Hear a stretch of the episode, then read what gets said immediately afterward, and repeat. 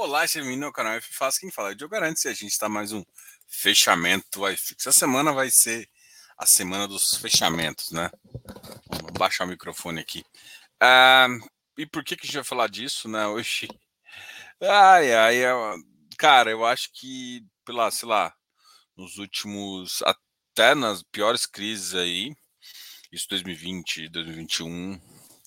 Ah, 2019, óbvio que subiu para caramba, 2018 subiu, 2017 subiu, 2016 subiu, até na época da Dilmais, 2014 subiu, 2015 subiu, até na época da Dilmais o mercado foi positivo uh, do ponto de vista de iFix e NTNBs. Agora, em dezembro, né? E a gente realmente não está nesse cenário. Acho que vai ser um ano que, enfim, vai ser um ano desafiador, né? Essa palavra que ameniza o fato e conduz muito bem as respostas. Né? Boa noite a todos, a gente está aqui para trocar uma ideia. Vamos começar com o relatório Fox, né? O relatório Fox vai indicar um pouquinho do que a gente. A gente está bem animado com, ah, com tudo que não com tudo tá acontecendo, né? Assim, tu também não gosta de chegar e todo mundo ficar, ah, é oportunidade, oportunidade. Não... É oportunidade? É. Mas primeiro que para ser oportunidade você tem que você tem que ver uma, uma saída. E assim, saída que eu digo, tipo, sei lá, um, o mercado reagindo positivamente. E eu acho que essa reação está cada vez mais difícil, ou está cada vez mais demorada. Então, esse cenário nos torna uh, um pouquinho mais. Lá, vou falar usar a palavra dependente, mas um pouquinho mais ressabiada. Então, o que, que a gente precisa? A gente precisa realmente de ver o que é importante do mercado que a gente olha e fica mais eu não gosto de falar tranquilo, mas é, os DIs pararam de piorar. Então, assim, o primeiro cenário é o mercado entrar num equilíbrio, né? Parar de piorar. Então aí a gente pode ver que se ele se, se as coisas começarem bem, não acho que vai ter nenhuma notícia positiva ainda, né? O mercado ainda está muito ressabiado com o que vai acontecer. mas mesmo assim a gente está acompanhando, né? Então a gente, eh, para quem olhava para o iFix, eu sempre dava uma referência. Gente, perdeu aquele 2.860, 2.740, o mercado vai buscar 2.710. E é onde o mercado está indo. E a gente já está no iFix em 2.760.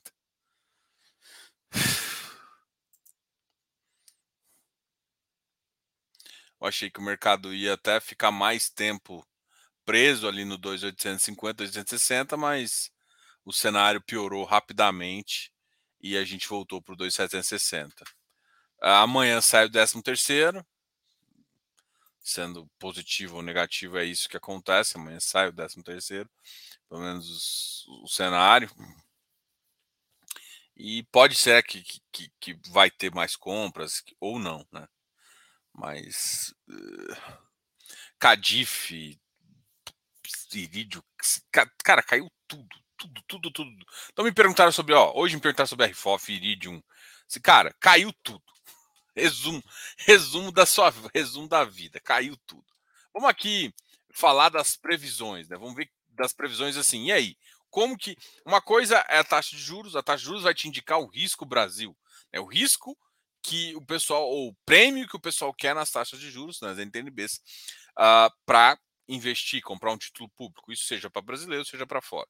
Então é isso que a gente está pensando. Ao mesmo tempo, a gente consegue olhar para. E aí, mas e, a... e o PIB? Como é que vai ser? Como é que está a projeção do PIB? Como é que está a projeção do... dos outros ativos? Vamos acompanhar. Né? Uh, como é que está a projeção da Selic?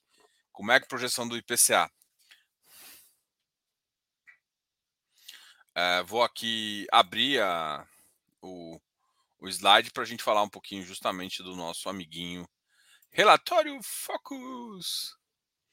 Bom, o relatório Focus do dia saiu quentinho. O IPCA 5,76 em queda né, para o ano e o 2023 em alta. A gente ainda sabe como é que vai, vai, não vai funcionar 2023, mas parte dessa inflação aqui, 5,17, uh, vai indicar um pouco o um mercado uh, mais atento. Né? E aí o mercado, se tudo acontecer em linha com o que está acontecendo, é possível baixar dois pontos? Essa é a pergunta, né?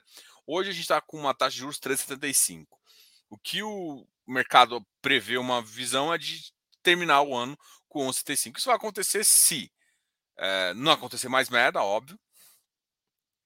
É, o cenário global ajudar. E aí você pode cair dois pontos percentuais. E aí, o que, que o mercado prevê de taxa de juros, né? É, só, só, em média, não, vou, não vamos falar absolutamente, tá? o mercado prevê mais ou menos que a gente fique ainda com uma taxa de 6,5 uh, eh, em termos de, de PCA, que é uma taxa relativamente. Não é baixa, mas é uma taxa que, inclusive, a NTNB está mais ou menos nesse fator. Então, hoje o mercado está precificando uma, um, uma, um, um prêmio extra inflação de 6,5, que é um, é um juros alto para um país, mas é um prêmio razoável, né? A gente tem outros ativos aí. Uh, isso até contando com todas as porcarias que o mercado está enxergando.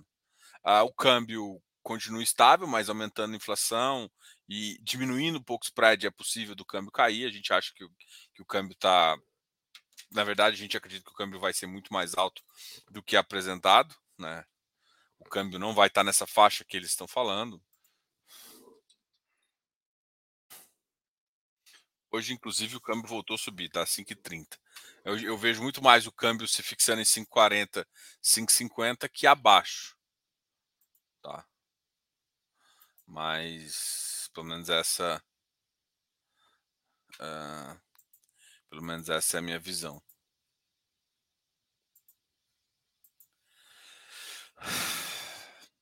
O positivo é que pelo menos o PIB está um pouquinho crescendo. Isso pode ser ruim. Notícias boas e notícias entre, entre notícias boas e notícias ruins.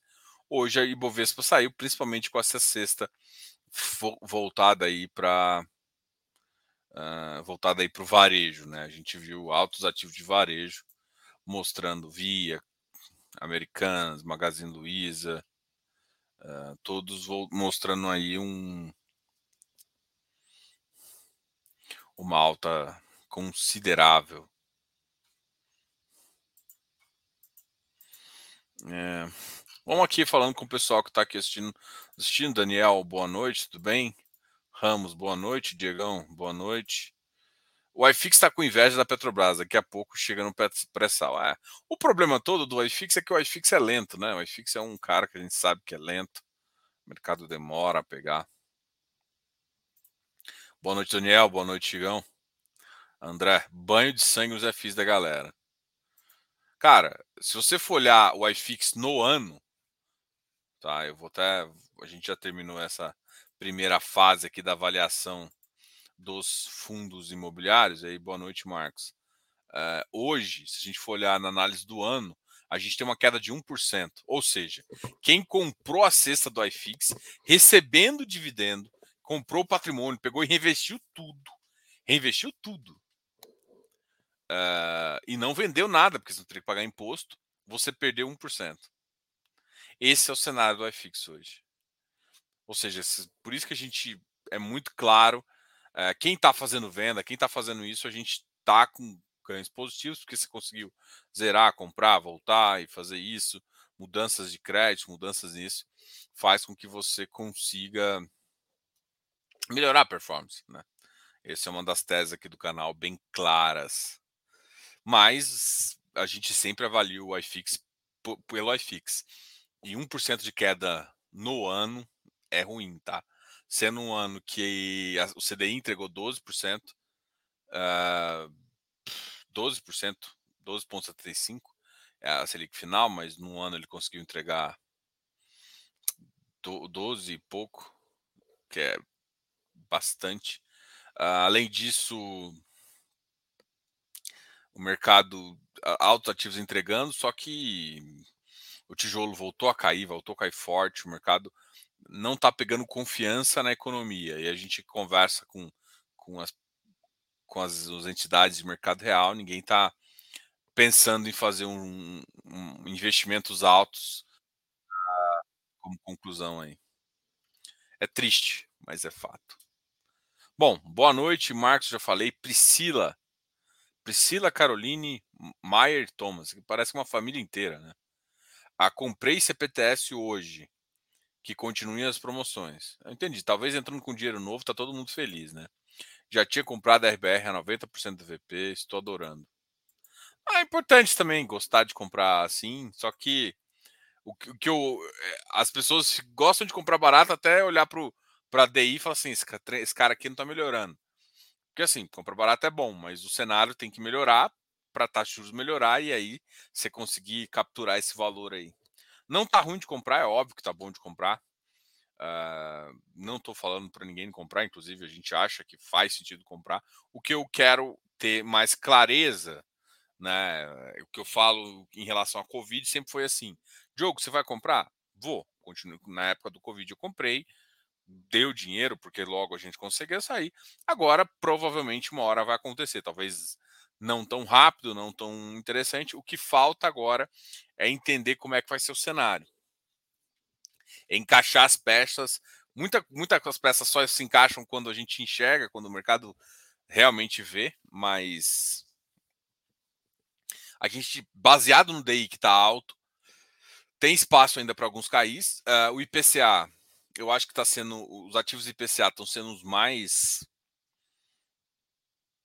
uh, injustiçados por conta. São os primeiros que vão mexer no rendimento. E aí vamos ver se o mercado vai assumir eles, né?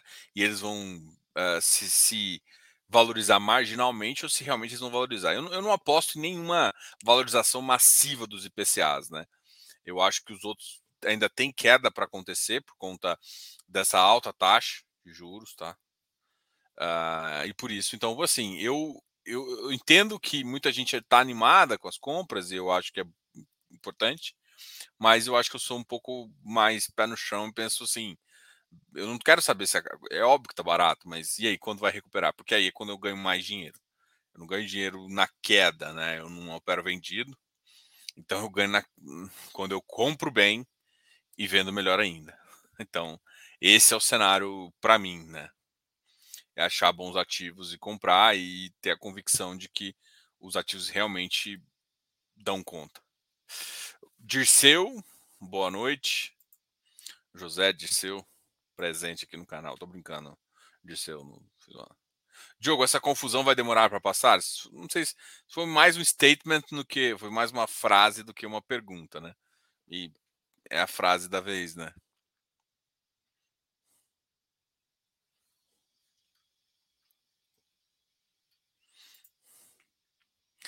Buenas.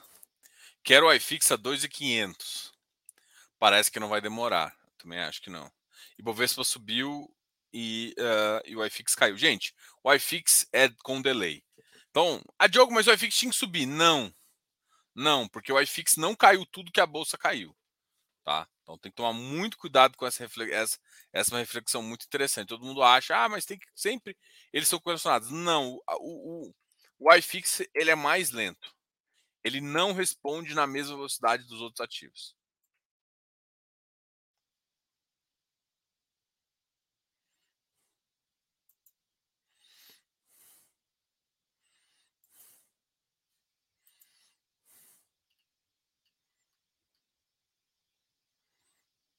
E aí, Fênix? A gente tá precisando de uns ativos Fênix aí, viu? Murilo, acho que eu já fiz essa piadinha, né? Toda vez que eu vejo Fênix, ainda mais alguém que assistiu Cavaleiros do Zodíaco. Eu acho que a galera nova nem sabe o que, é isso, né? A galera era do Pokémon, Dragon Ball Z. Eu sou, sou old school, cara. O cara, na minha fase, o, o hype do momento era Cavaleiros do Zodíaco. Aí a galera mais nova ali, talvez 87, 88, tem uma proximidade maior do Dragon Ball. Eu não. Eu entendo, eu vejo, mas Nunca entendi muito bem que esse carinha lá, não. Nunca assisti muito também. Agora de, de Cavaleiro Zodíaco, sim.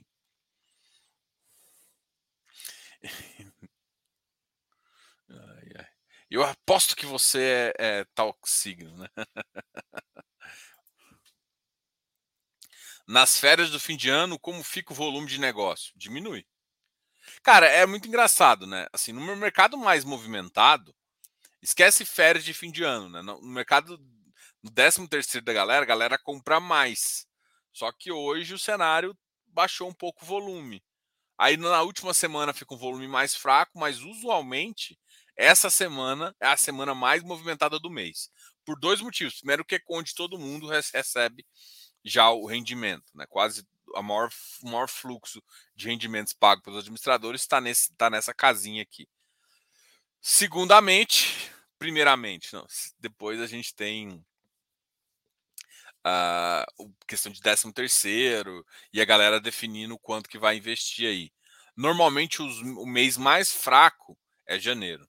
Janeiro, assim, primeiras duas semanas, normalmente tem um volume muito fraco. Muita gente deixa para organizar, para definir é, é, previdência. Então, o pessoal define o investimento ainda que foi feito no final do ano. Ainda mais agora. Agora, é aí começa fraco o ano e aí depois começa as vendas em fevereiro e começa.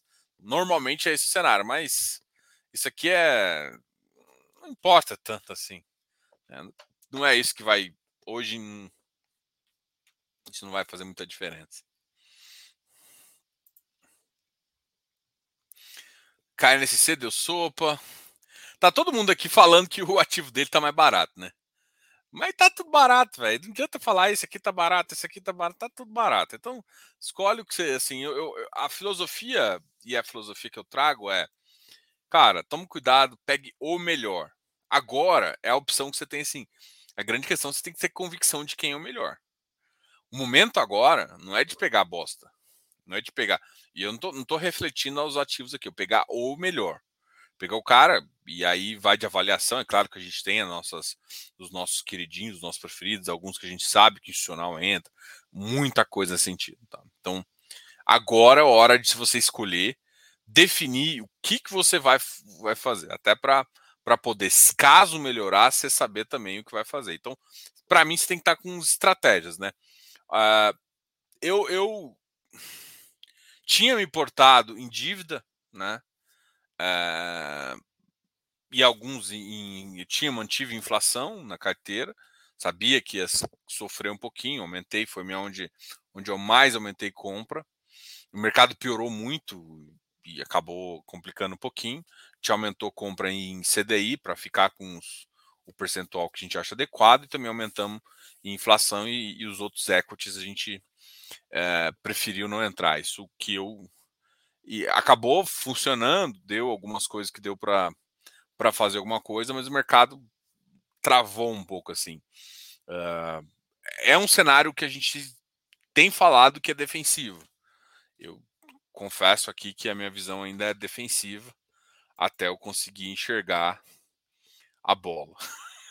Porque basicamente é, eu tô meio jogando na escura, né? Assim, a gente entende, a gente não sabe. É, a gente vê o DI, que é uma linha do que, que o mercado está pensando, vê uma do que o Fox, do que os principais economistas estão pensando, mas eu acho que ninguém está enxergando a bola.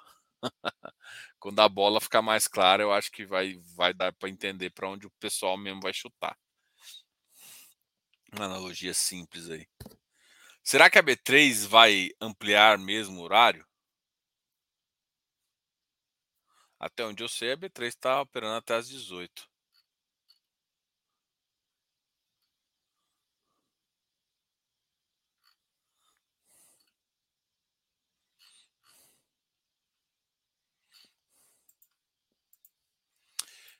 Ah, quero mais promoções de fundos, CVBI, MCCI, quem sabe o HGCR cai também, tomara.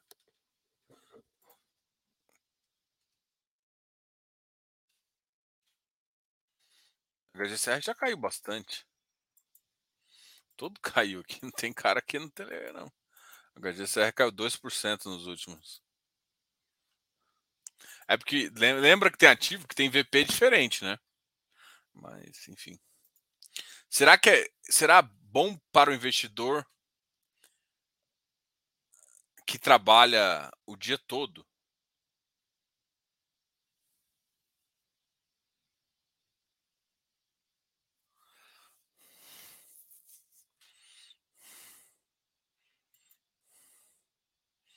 Cara, a galera sempre conseguiu investir, né? Então, não sei muito, não. Cara, o horário da bolsa é das 10 às 5, só que no horário de verão fica das 10 às 18. Por causa do horário americano. Sempre. Mesmo. Boa noite, Diogão. Sempre top em Kelton. Valeu, cara. Uh, obrigado pelo aconselhamento da galera. Valeu. Hoje vendi tijolo com leve prejuízo na conta para distribuir pela papelada. Ah, aqui você tem que ter uma consciência, né? Alguém até me perguntou esse tempo atrás. Ah, coloco mais. O que, que você mais que, que você vê daqui para frente? Eu sou um cara. Se eu tivesse que chutar os próximos 10 anos, eu não vou. Eu, eu vou chutar que a gente ia ter ciclos positivos, espero eu. Mas se eu fosse somar anos de ciclo positivos e anos de ciclo meia boca ou ruim, eu acredito que tem mais ciclos. Vamos supor, quatro anos de ciclos bons seria ótimo, seria para mim um cenário ótimo, e seis anos médio e ruins uh, seria. Então, se eu acho que vai ter mais porcaria do que eu prefiro pensar que a dívida é eu estar mais na dívida. Isso é Diogo, tá? Então, esse é o cenário que eu vejo. Mas é foda falar porque eu, eu, eu mudo a minha carteira, né? Minha carteira é dinâmica. É, eu é, o portfólio, por exemplo, tem ativo que eu gostava, eu acho que é interessante, eu acho que tem um bom portfólio, mas aí eu vejo que ele caiu e tem um outro cara que eu gosto, que eu acho prime, prime, prime, prime, mas também barato. Cara, eu vou migrar. Ah, mas você vendeu isso aqui no prejuízo. Foda-se. Amigão, esse cara aqui é muito melhor. Então eu não tenho receio de fazer essas mudanças, de melhorar meu portfólio. Então, uh, no momento que eu achar que um vai dar mais dinheiro, eu vou trocando. Né? Eu, eu avalio o patrimônio. Eu sei que muita gente está preocupada, nunca viu o patrimônio cair e cara, que entrou em 2020 viu subir demais, né? Porque entrou numa boa e barato. E depois vi dois anos ruins. 21 e 22 foi péssimo, assim. Se você for olhar o gráfico dos últimos cinco anos, ó, o mercado 2020 Ó, a gente, claro, 2020 fechou negativo, 2021 fechou estável, ou seja, tem dois anos que basicamente o FX fica estável. Do, 2021, dezembro.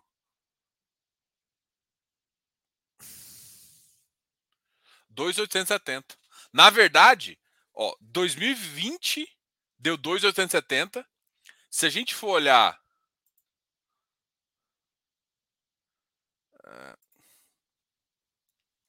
2,800, ou seja, 2020 deu 2,870, 2021 deu 2,800 e agora a gente vai terminar em 2,700. Se não cai mais. Ou seja, tem dois anos que o iFix cai. Então, se alguém está mais atrelado ao iFix, não está batendo a carteira, cara, tá difícil. Então, é, o que eu falo é, eu adoro fundo imobiliário, é o meu ativo predileto assim como eu gosto muito de infra. Infra é bom porque tem da vantagem de se eu ganhar, eu posso ganhar dinheiro é, vendendo cota sem pagar imposto. Isso para mim é lindo. Né? E é um cara de inflação e competência. Então, assim, eu não entendo muito porque o mercado ainda não adotou os FII infras tão bem. E o agro, né? A agro, a maioria está no CDIzão bombando, que pode aí ficar, pelo menos segundo o próprio DI futuro por uns três anos aí na, na, na, na alta. Então, é, é, esse é o sentido que a gente olha, entendeu? Então, eu não acredito em carteira parada, gente. É foda falar, porque eu sei que muitos de vocês gostam de ser holder. Vai ser ruim? Não. É, não vai ser ruim, mas ao mesmo tempo não vai ser bom. Poderia ser melhor, é isso que a gente costuma dizer, né? Assim. Mas é isso. Bora, bora continuar aqui. Eu ia. Amanhã eu faço. Amanhã eu abro o. o como é que chama? O home broker para a gente avaliar os ativos. Rosinaldo, oh, boa noite. Maurício, Iridium nas mínimas. Cara, também nunca vi o Iridium tão baixo. O Iridium, Vegip. Vegip, na época ali, caiu um pouquinho mais. Por incrível que pareça, o Iridium se sustentou muito melhor. É... Só tenho mais 35 mil na poupança para usar em oportunidade. E não para de cair. Acontece. Daqui a pouco vamos cobrar, comprar 100 por 50, dobro de juros só no desconto. É. O problema é que, como não vai liquidar, os 50 continua valendo 50. E a, a perspectiva aí que isso que eu quero falar para vocês.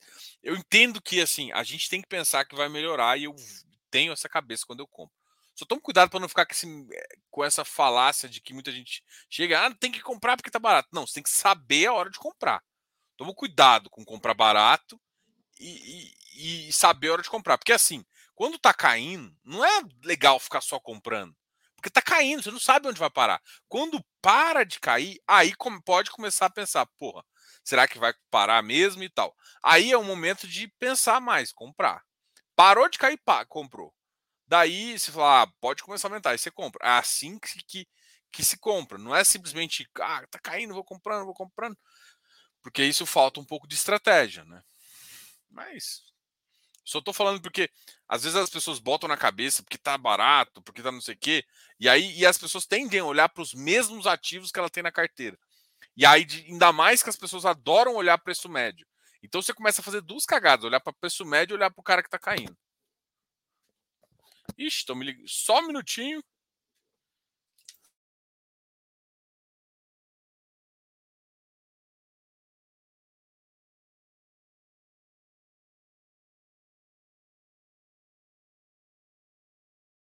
Ah, então é isso.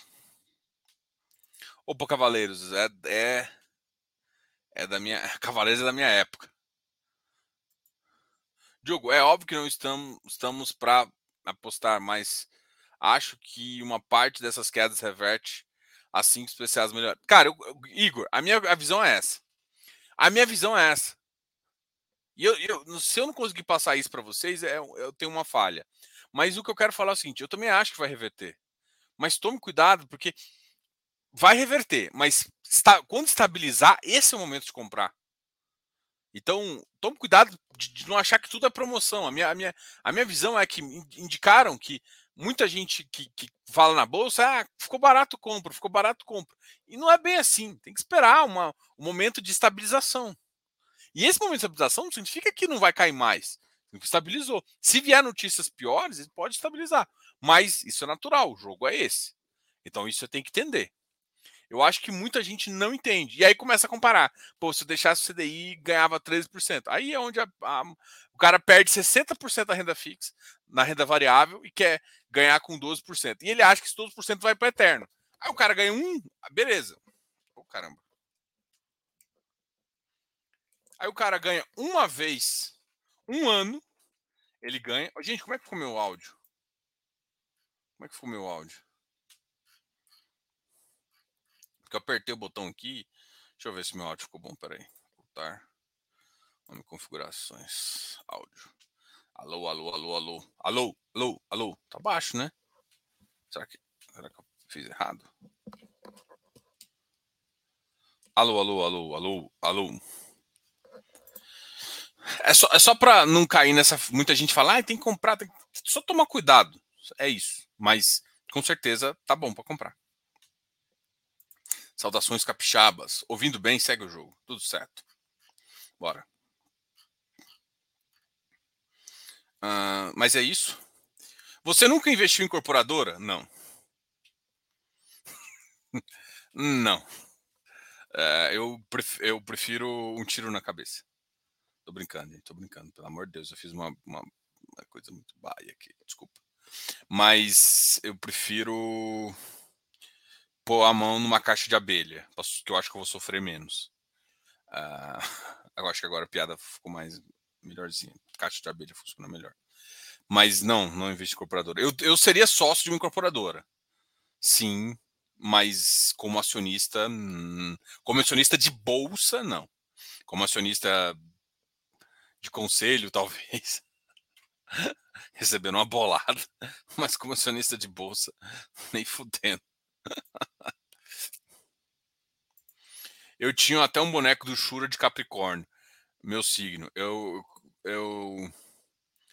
Eu. Uau, cara, eu esqueci o do, do meu signo. Mu. Acho que é, né? É. Mu. Eu também tinha do Mu, já tive do Mu. Eu sou ariano. Ah, então é por isso. a pessoa que acha que signo tem alguma coisa a ver com o que a gente fala. Por isso que você é tão grosso. Não. até KNCR abaixo do VP é freelance. É uma boa ideia, KNCR também. Yield não é marcado a mercado? Depende. Os yields têm uma característica própria, porque essas. O que, quem está marcando o mercado uh, agora, a maioria dos caras que estão marcando o mercado agora, estão marcando operações mais high grades. O high yield ele pode ser marcado a mercado, só que agora a grande questão é o seguinte: vai depender um pouco é, do administrador. Então, a maioria dos administradores tem deixado os high yields na própria curva.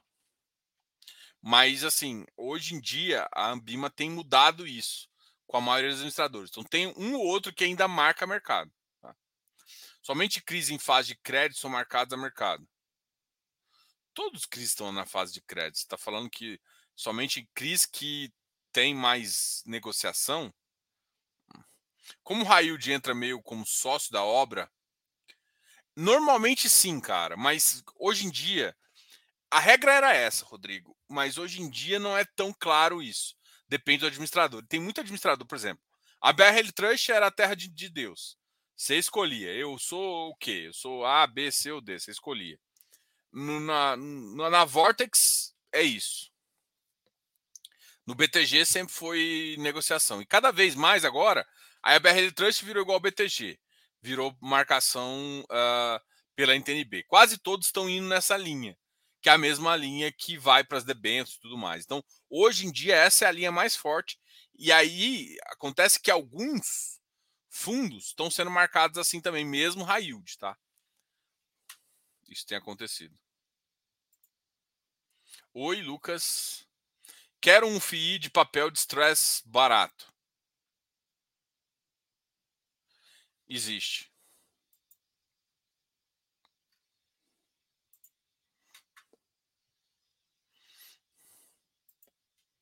Eu tenho 20, 200k para queimar ainda. Todo dia comprando os papéis que caem mais. Hoje foi XPCI e CPTS. Nossa, vai comprar de 5 em 5 cotas para gastar 200 mil? Você tá, tá gastando. Que, que isso, mano? Demora quase um ano para montar a sua posição. Sou 50-50, até que vai, mãe. Diogo, na sua opinião, os FIIs estão largados por causa do fiscal, Lula, Selic ou mundo? Bom, Lula e fiscal é a mesma coisa, né? O Lula está definindo fiscal. Aí Lula, fiscal e Haddad é uma, uma coisa só. A Selic e mundo a gente pode colocar junto na mesma barcaça, porque à medida que o mundo poder parar de subir taxa de juros, a Selic nossa pode cair. Então, Selic e mundo estão atrelados. O mundo, e se o mundo, eu acho que esse ano vai ser de recessão, 23 vai ser de recessão no mundo, a Selic vai permanecer alta no, no Brasil e no mundo a taxa de juros vai subir. Esse é o cenário mundo. Lula fiscal é a mesma coisa. Ah, agora, é engraçado porque, por exemplo, os caras não falam que eles vão ser responsáveis fiscais. O problema todo foi que eles estão batendo na âncora antiga do governo. O governo antes tinha uma âncora que era o teto. Era uma âncora boa? Não, mas era uma âncora. Então, tipo assim, o investidor, ele não precisa. É, tipo, o investidor é um cara que quer ser enganado e que acreditar que você vai conseguir pagar lá no final, que vai diminuir um pouquinho o endividamento público. É isso que o investidor quer. Ou pelo menos não crescer. O investidor não precisa que você seja um cara fodástico. Só não pode ser uma bosta. Tá, é isso. O investidor quer isso. Tanto é que tem ah, países desenvolvidos que tem 200% da dívida. Então você pode crescer dívida desde que todo mundo acredite que você vai pagar. é até absurdo isso, mas essa é a realidade que hoje a gente vive, né? De, de vários países. Mas beleza, então o mercado não, não, ele não quer exata, ele quer um fiscal, ele quer uma âncora fiscal que é dada pelo pessoal da Fazenda ali, pelo ministro da Economia. Ele quer essa âncora fiscal. O que está acontecendo é que então, o grupo que assumiu está batendo essa âncora. É a melhor? Não. É, mas era que a gente precisava para o momento. E ela foi muito importante. É, tal, mas o governo passado respeitou o teto. Mentira. O governo passado furou o teto mais que tudo nessa vida. Tá? Mas ele tentou organizar outras coisas. Então, por mais que ele conseguiu, em alguns momentos, gastar mais por conta da pandemia em 2020, 2020 2021 ele se regulou, 2022 ele gastou de novo. Então, assim, é um governo que foi, foi lá e cá, né? Mostrou que consegue economizar, mas ao mesmo tempo já soltou a mãozinha. E agora tentou se eleger gastando igual uns condenados. Tá? Então, o, o que, que eu quero dizer? A gastança aconteceu nesse governo também. A questão é, manteve a ideia de uma âncora fiscal. Porque a reforma que era importante, que era administrativa, correram igual bunda na água. As, as, as privatizações que ia fazer, fizeram uma. E mesmo assim foi aquela meio, bem meia, bem meia boca. Que é a da Eletrobras. Esse é o cenário. Então, assim, não é fácil falar, só que o discurso ficou bonito e a ação foi meio difícil. O problema é que o outro discurso está muito ruim. Mas se a ação não for tão ruim, tipo, se falar, beleza, mas eu não vou aumentar os gastos. Ah, eu vou começar a investir aqui, aqui, aqui, mas eu vou reduzir aqui, aqui. O mercado já vai entender que existe uma certa pensamento de responsabilidade fiscal. Esse pensamento de responsabilidade fiscal já ajudaria. Então é isso, entendeu? Tipo, o, que eu falo do fiscal e Lula tem que tomar muito cuidado, porque na verdade o que o mercado precisa de uma que, âncora, né? Alguma coisa que fala assim: olha, eu tô meio que limitando os gastos, ou, ou eu vou gastar aqui, eu vou balancear com isso aqui. É isso que precisa. E aí, o que acontece, só para relacionar mesmo, é que a, o, o fiscal faz com que, por exemplo, se você acha que o país vai entrar numa dívida e só vai crescer, o que, você vai fazer em relação ao título público desse negócio? Porque esse, quem está financiando é quem compra o título federal. Entenda isso. Então, para você financiar o governo, você fala assim, eu quero um prêmio maior. Maior do que está agora. Então, beleza, você vai empresta com um prêmio maior. Aí você vai pedir um prêmio maior, um prêmio maior, se o cara não vai fazendo. Então, o que eu quero te dizer? O fiscal, a falta de um controle fiscal faz com que o investidor que vai é, emprestar para o governo para ele rolar a dívida pública faz com que isso cresça. É isso. Esse é o cenário. Então o governo emite o título, a galera compra e vai pedir mais ou menos prêmio. Se não tem essa âncora, o cara vai pedir um prêmio muito alto, que é o que está acontecendo, 6,5, 7 e assim por diante. Se ele mostrar que ele é mais ou menos responsável e que talvez não tenha teto, mas tem uma responsabilidade fiscal, uma, que eu vou chamar aqui essa âncora fiscal, que não seja a melhor, que não seja não sei o quê, mas que não exploda a dívida. Ah, peraí, não vão gastar tanto igual eu imaginei. Peraí, vai ficar ali. Uai, essa, essa conta aqui pode fechar ali no final do ano. Não vai dar um superávit, mas fecha. Beleza. Vamos, eu acho que o prêmio não precisa ser 6,5, pode ser 6. E aí assim vai baixando. Tá? Então esse é o cenário. E aí o que acontece? Prêmios menores, as, os juros futuros vão começar a cair, juros futuros começando a cair, os FIs são beneficiados. Então o que está o que está sendo largado os FIs não são os FIs, é os prêmios de, de, de, de juros que está aumentando graças a esse cenário. E o mundo está sendo complicado? Sim, a Selic hoje está tão alta por conta disso. Mas, porque o mundo está subindo juros. Mas agora, além disso, tem um fator fiscal que é puta importante.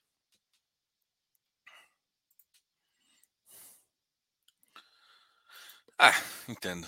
Pessoal, brigadinho a todos aí.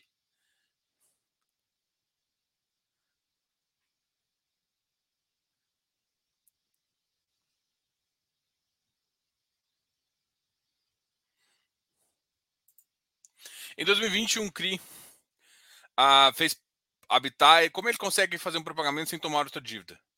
Ah, ele tem caixa. Só tem duas formas. Você vai quitar uma dívida, você tem que ter o dinheiro.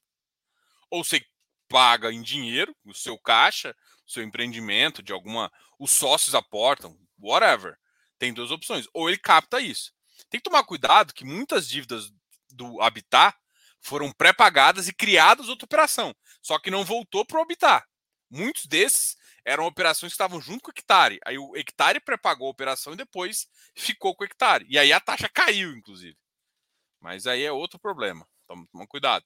Mas não tem como pré-pagar sem ter dinheiro. Ou o cara vem do dinheiro de uma outra dívida ou vem do dinheiro uh, do, do, do empreendimento.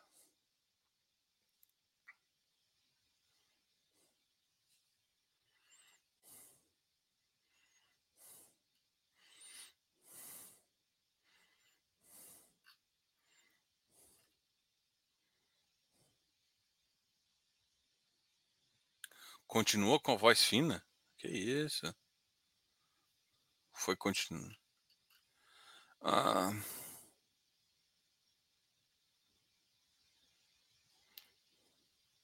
Normalmente fundo CDI não, não varia tanto o, a marcação, tá? A marcação de um fundo CDI é mais pelo prêmio de risco do que pelo prêmio da NTNB. Por isso que você vê a Selic, ela varia 0,2, 0,3, 0,4, 0,04 quando está muito, entendeu? Acredita na reforma tributária? Acredito, mas eu não sei se eu acredito que vão ser tributados os fundos imobiliários. Ainda não sei.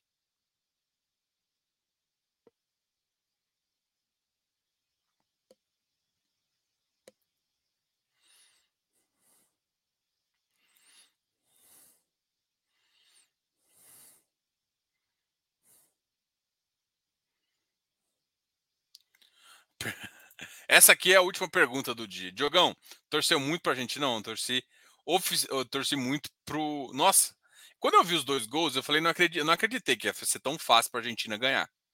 Não acreditei mesmo. Aí, de repente, eu perguntando, gente, cadê o Mbappé? Cadê o Mbappé? De repente, o Mbappé faz dois. E empata. Aí o jogo começou a ficar legal. De repente, a Argentina faz mais um. Golaço.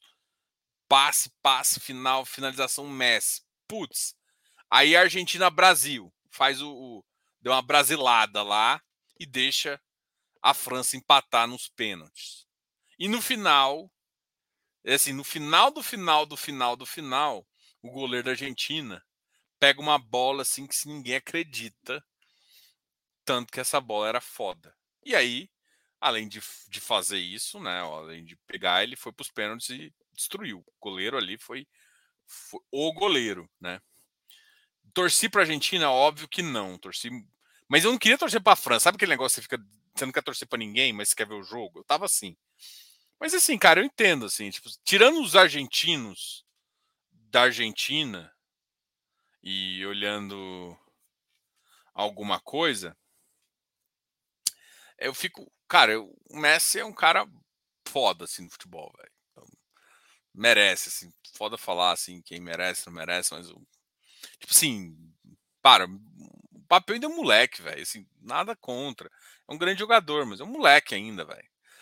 É, porra, se um moleque com. Não, tipo assim, o Pelé só é o Pelé, velho, porque na época, jogador de futebol, assim, entendo que na década de 70 já começou a endeusar e tal. Claro que ele não devia andar, mas não era tanto dinheiro igual é hoje, assim. Porra, um moleque com duas copas e tanto dinheiro desse, bicho, Mbappé vai virar impossível. Então é bom que ele perca um pouquinho. É importante perder para lembrar a, a, como é bom ganhar, né? Você ganha duas Copas, você acha que você é alguém importante, você não é um bosta. Então, assim, o Messi foi cinco. o Messi vai valorizar essa Copa depois de cinco tentativas frustradas. Igual valorizou a Copa, a Copa América do Brasil. A gente tá cagando pra Copa América. Ganhou uma Copa América aqui no Brasil, do Brasil, e os caras se, super se valorizam aqui, né? Enfim. Bora que bora, vou terminar a live aqui. Obrigado a todos. Essa semana a gente vai ter várias conversas aí. Hoje vai ser. Essa semana a gente. Você vai ver, é só carinha de Papai Noel. A gente vai fazer umas novas carinhas aí. Hoje era para até estar com, com, com chapéu e camisa vermelha, mas eu esqueci. Amanhã a gente está de volta. Um... E é isso. Beijinho para vocês. Boa noite. Quase que eu saio do estúdio sem encerrar a live. Ô, Diogo. Presta atenção. Tchau, tchau. Até mais.